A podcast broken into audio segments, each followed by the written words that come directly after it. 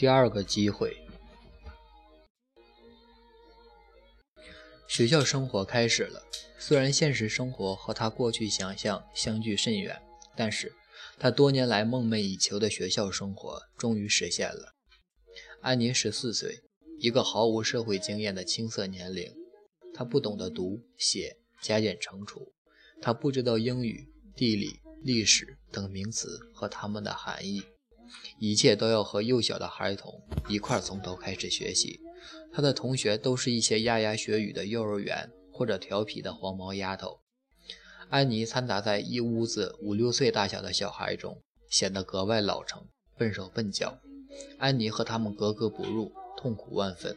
一些女孩奉上“老安妮”的绰号来捉弄她、排斥她。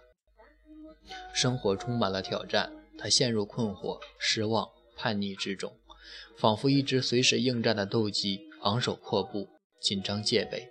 每个晚上睡觉时，他都想放声大哭，却只能捶打着枕头，低声暗泣：“我恨他们，我恨他们所有的人。”时日一晃，数月已过，安妮学会用手指触摸凸起的字母阅读，她学会使用盲文来读和写。可惜她不会拼字，因为她没有耐心学。有一段时间。安妮错以为人们可以相互沟通意念就可以了，何必吹毛求疵，计较或多或少的错误字母呢？的确，要正确的背会这么多单字，实在令人头痛。英文老师不厌其烦地向他解释：“安妮，每件事都有正确的一面和错误的一面，做事的原则要守正为善。安妮要有耐心，要有原则。”然而，安妮把这些话当成耳边耳边风。依然我行我素，老师渐渐也失去了耐心，换了别的方法，而这种方法却深深伤害了安妮的自尊心。老师把安妮的作文拿出来，当众人大声朗读，当遇到拼错的字，他就停顿下来，用责备的口气、清晰的发音予以纠正。他仔细地在错字上标上红线。无聊的学生们觉得这是一个十分好玩的游戏。每当老师停下时，他们就笑得前仰后合，笑声像利剑宰割他，打击他。安妮咬牙屏气，一遍又一遍，心中默默地咒骂他们。她几乎每天都要忍受这种折磨。有一天，笑声特别尖锐，她再也无法忍受，于是从椅子上跳起来说：“好，你们都对，有什么好笑的？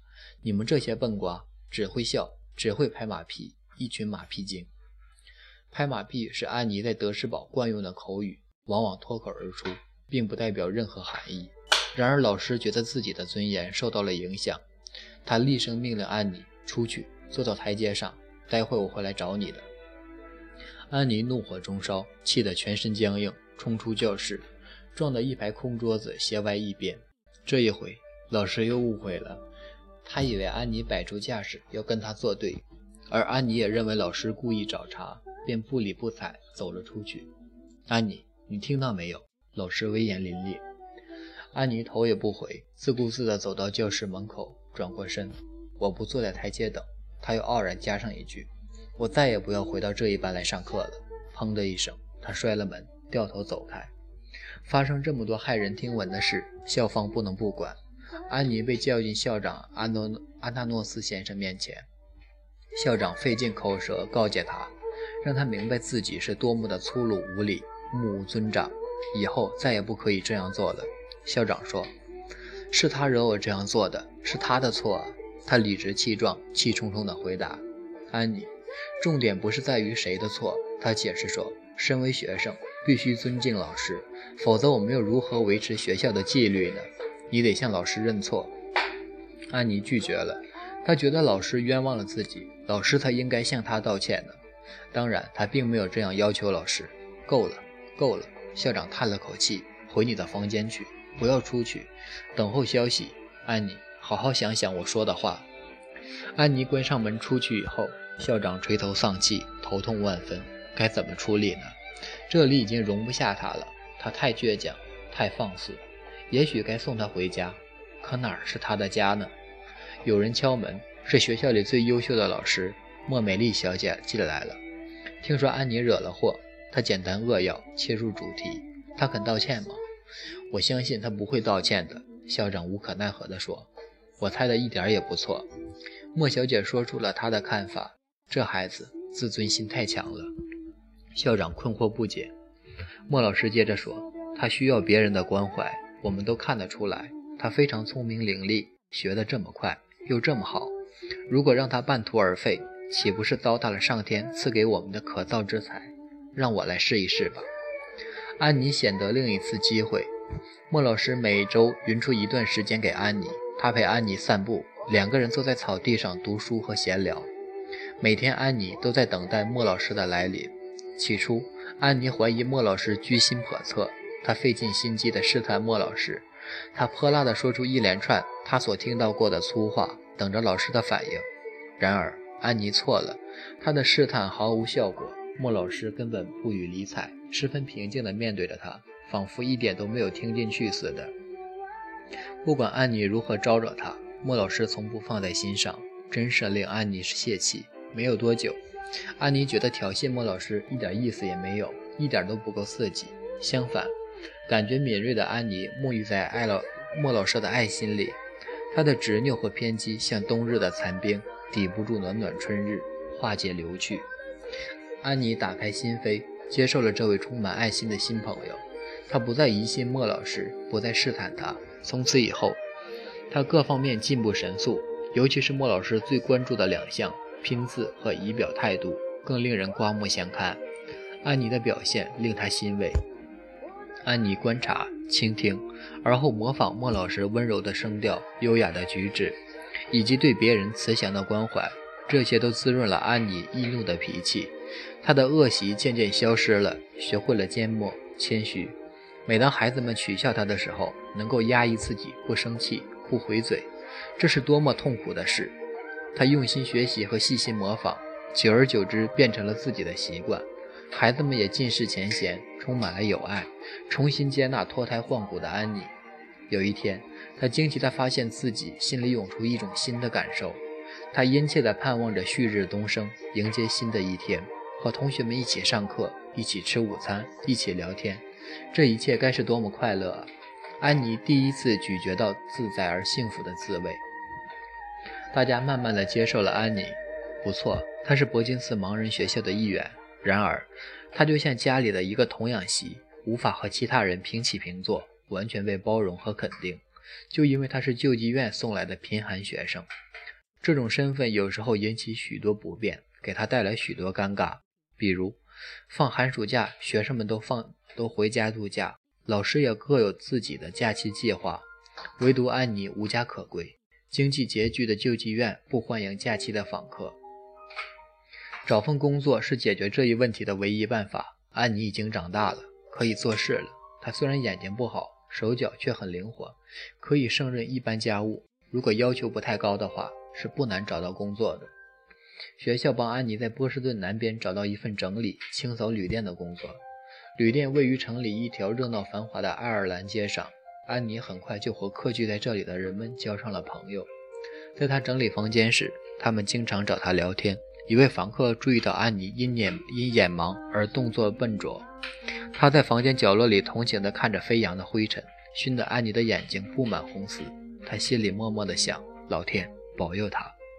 有一天，他问安妮：“你去看过眼科医生吗？”“看过千万遍。”安妮不开心地说。“难道都医不好？”他追根究底地问。都没有用，安妮面无表情地回答：“我点过药，涂过眼药膏，开过六次刀，六次触及心结。”安妮烦闷无奈：“一点都没有效吗？”“没有。”“不要谈这些好不好？”这位年轻人有个医生朋友，他不忍心看着好好的一个女孩为眼疾受尽折磨。安妮，布莱福医生是一个非常高明的医生，他想说服安妮，也许他可以帮你治好。不要烦我，刺伤心结的话题惹得安妮几乎恼羞成怒。没有用的，谢谢你的好意。为什么不去找他呢？我带你去坐公共汽车。不去。安妮固执地拒绝了他的好意。以前芭芭拉神父不就像这个年轻人吗？他的好朋友不也是个高明的眼科医生？安妮不敢存有任何希望，她已经无法承受希望的破灭，承受不了失望的打击和摧残。热心的年轻人没有就此罢休，他三番五次怂恿他，劝说她，以至于安妮无法再摇头说不了。他兴奋地带着安妮走出爱尔兰街，去找他的朋友。布莱夫医生在诊所里等着他们。医生例行公事，像所有看过安妮的眼科医生一样，翻眼皮、刮、擦、按压自语。安妮呆呆地坐着，往事如烟，漂浮在心中。我在做梦吗？好像以前也做过同样的梦。芭芭拉神父带我来到罗维医院，医生亲自检查。莎莉文小姐，你太苛待你的眼睛了。好，现在治疗还不至于太晚，我可以帮你医好。医生充满自信的声音打断他的回忆。我要马上送你去手术室开刀。他接着说：“第一次开刀以后，你的视力不会改变。你回去上学以后要定期回来检查，服药。等明年这个夏天的时候，我要给你开开一次刀。关键就在此，愿上天保佑我们。真有这样的事？”虽然他心中疑心参半，但还是让布莱夫医生开了一次刀。冬天过去了，春天种履而至。他遵守诺言，在波士顿南城来来回回，到布莱夫医生诊所服药治疗。来到波士顿的第二个夏天，安妮到医院等候布莱夫医生给她开刀。医生要她躺在床上几天，关照她手术前要调和身心的安宁。医生一再强调，心理因素会左右开刀的成败。有什么好怕的？再坏也不过如此。我可不兴奋。安妮已经有些麻木了，反倒是其他人颇为重视这次手术。医生常常进来量她的脉搏，拍拍她，安慰她。那位热心的年轻朋友买了一磅巧克力糖来看她。昨晚护士还送来两碟她爱吃的甜点呢。难道他们都没有先见之明，预料到这不过是一场空欢喜？开刀的日子终于到来了。安妮被推进手术室，拿手上拿了一条湿巾的护士。突然闪到他旁边，俯视着他，做什么？安妮惊骇地问。不要怕，没什么。安妮抚护士服安抚他。这是一种新型麻醉剂，放在鼻子上，你闻闻看，就像满园花香，是不是？安妮将湿巾，护士将湿巾轻轻地掩在安妮的脸上。她试图挣脱那条令人窒息的湿巾。是花香吗？不，那是一种令人熏晕眩、害怕的怪异熏气。话到嘴边，他已经颓然倒在床上，不省人事了。当他醒过来时，手术已经结束了。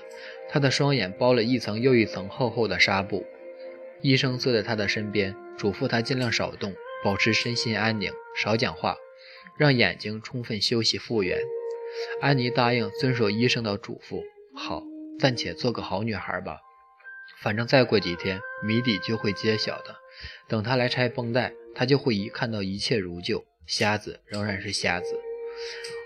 无法逃避的时刻来到了，医生站在病床边，轻轻地拉开周边的绷带。安妮听到他在说：“剪开。”她感觉到剪刀锐利的撕裂声，直到最后一层绷带脱落。安妮惴惴地睁开眼睛：“我看见你了！”她兴奋地大叫起来，几乎从床上滚落滚了下来。她不由自主地绕着床，又叫又跳，绷带散落满地。